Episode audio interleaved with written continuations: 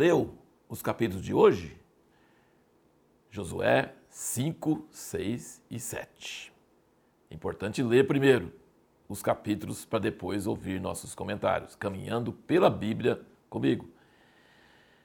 Veja que Deus falava muito com Josué, mas aqui diz que ele estava lá fora pensando sobre o que fazer e tal, e viu um homem com espada desembaiada na mão. E ele perguntou, como bom general: Você é dos nossos ou dos nossos adversários? E esse homem misterioso falou: Não. Ele não falou que nem era do dele nem dos seus adversários. Deus não, não, não torce para ninguém, ele não é do partido de ninguém.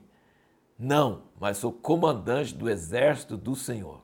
Gente, tem um amigo judeu messiânico, profeta, que disse que o pai dele, que era judeu e não aceitava Jesus por nada como Messias, e quando ele mostrou para o pai dele que o Velho Testamento, o, as escrituras dos judeus, mostram que Jesus apareceu no Velho Testamento antes de encarnar, que é diferente do que um anjo qualquer, que era um anjo, como nós temos em algumas traduções, com letra maiúscula. Aqui, não, aqui era Jesus, ele é o comandante do exército do Senhor. Se você quiser estudar mais sobre isso, tem esse livro, Quem Almoçou com Abraão. Foi o conteúdo desse livro que convenceu o pai do meu amigo Asher para entender que Jesus não é uma novidade inventada pelos cristãos, mas é algo que está nas escrituras judaicas. Muito interessante. Quem almoçou com Abraão? Quem apareceu para Josué? E tem muitos outros lugares que Jesus aparece no Velho Testamento. Agora veja bem, olha que ordem estranha. Circuncidar um exército quando está cercado de inimigos, invadindo uma terra de estranhos, você não deve fazer isso. O exército vai ficar vários dias imobilizado. Mas se Deus manda fazer uma coisa, você faz. É mais importante ter Deus conosco do que seguir estratégias humanas. Ele circuncidou eles porque no, no, no deserto ninguém tinha sido circuncidado, porque não tinha outros povos para misturar, para marcar eles, para separar eles de outros povos.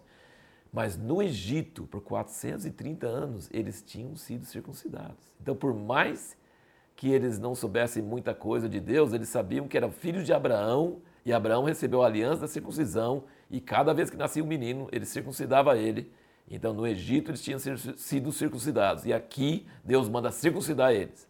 Outra coisa, eles já estavam há tempo no outro lado do Jordão, nas terras do Sion e de Og, rei de Bazã. Mas o maná continuava descendo. Foi só quando passaram o Jordão que o maná cessou e começaram a comer do fruto da terra prometida. Quantos anos comeram o maná? E só agora, depois de atravessar o Jordão, que o maná cessou. Veja que essa estratégia de cercar, de andar ao redor de Jericó sete vezes e no sétimo dia andar sete vezes, também é meio louco. Sete vezes ao redor da cidade vai cansar todo mundo. E depois ainda tem que lutar, mas é a ordem do comandante do exército, senhor. E sabe o que aconteceu? Caíram os muros miraculosamente. Miraculosamente. Deus é estrategista, ele criou suspense. Certamente aquele povo dentro de Jericó, que já estava tremendo de medo pelas notícias do que Deus tinha feito no Mar Vermelho, abrindo o Jordão, e os pestes no Egito e tanta coisa, agora ver esse exército cercar uma vez por dia, uma vez por dia, em silêncio, sem fazer barulho, é o melhor suspense que você pode fazer. Então essa é a estratégia não de Josué, mas do, do chefe dos exércitos, Senhor. E o que, que era mais importante? A arca estava no meio. Tinha gente na frente, gente atrás, mas era a marca do de Deus que estava cercando a cidade. Outra coisa importante, como era a primeira cidade, o ouro, a prata e o bronze era para ser dedicado totalmente a Deus, não era para ninguém pôr a mão. E tudo mais era para ser queimado, inclusive animais, casas, tudo. A única pessoa com sua família que ficou viva e foi conservada viva foi Raabe e a sua família. E aí quase todo mundo conhece a história que Acã, escondido, pegou uma coisinha. Um homem, de todos aqueles milhares de homens, pegou uma coisa, escondeu na, na tenda dele, pensou que estava tudo bem. Gente, e esse um homem afetou todo o exército e causou toda a derrota dos, de Israel. Veja bem, a hora mais perigosa de um time de futebol levar um gol é quando ele faz um gol. Rapidamente o outro time, porque fica Por, por uns momentos o time que fez o gol fica todo alegre, eufórico e aí leva o gol. Baixa defesa. E isso que aconteceu com Josué. Eles falaram assim: não, não precisa preocupar com Ai, Ai é muito menor que Jericó, Jericó nós já vencemos, manda só 12 mil homens lá, a gente vai fazer. Não perguntaram para Deus, cheio de euforia de ter vencido Jericó, cheio de ânimo, e foram derrotados. Não adianta você ter um exército maior e ir para uma cidade menor. Se Deus não está com você, você vai perder. E foi o que aconteceu. E Deus não alertou eles. Quando você é teimoso e presunçoso e rápido e, e vai na autoconfiança, vai na carne e tal, Deus muitas vezes deixa você ir e depois você leva na cabeça e aí você clama a Deus. E isso aqui, gente, é parte de minha mensagem, às vezes politicamente incorreta. Deus fala para Josué: por que você está orando? Levanta aí, não é hora de orar, não. Tem pecado no meio do arraial. Tem hora que é para orar e tem hora que é para levantar e agir. E, gente, o que mais me surpreende aqui na história de Josué é que ele orou. Por que, que eu, a gente atravessou o Jordão? A gente devia ter ficado do lado de lá. Gente, Deus abriu o mar, o, abriu o, Jordão, o Rio Jordão para eles.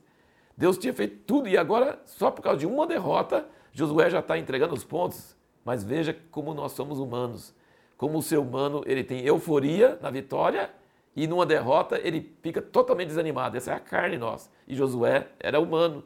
E ele fez uma oração muito sem fé. Deus, por que, que a gente não ficou do lado de lá? Por que, que a gente veio para cá? Agora todas as nações vão ouvir. Isso é verdade. Todas as nações vão ouvir que nós fomos derrotados e vão nos cercar e vão nos exterminar. E acabou, não vai ter mais chance.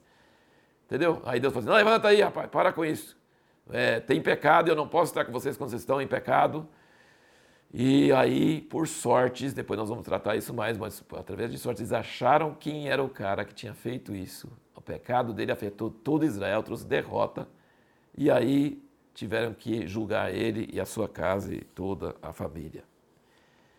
No próximo vídeo, nós vamos responder a seguinte pergunta: Por que, que a autoconfiança, confiar em si, confiar na nossa capacidade e nossa sabedoria, e o bom senso natural, bom senso entre aspas, são grandes inimigos, são nossos grandes inimigos, nos impedem de muitas vezes de fazer a vontade de Deus? Presunção autoconfiança, eh, raciocínio natural pode nos impedir de fazer a vontade de Deus? Por, nós precisamos responder essa pergunta.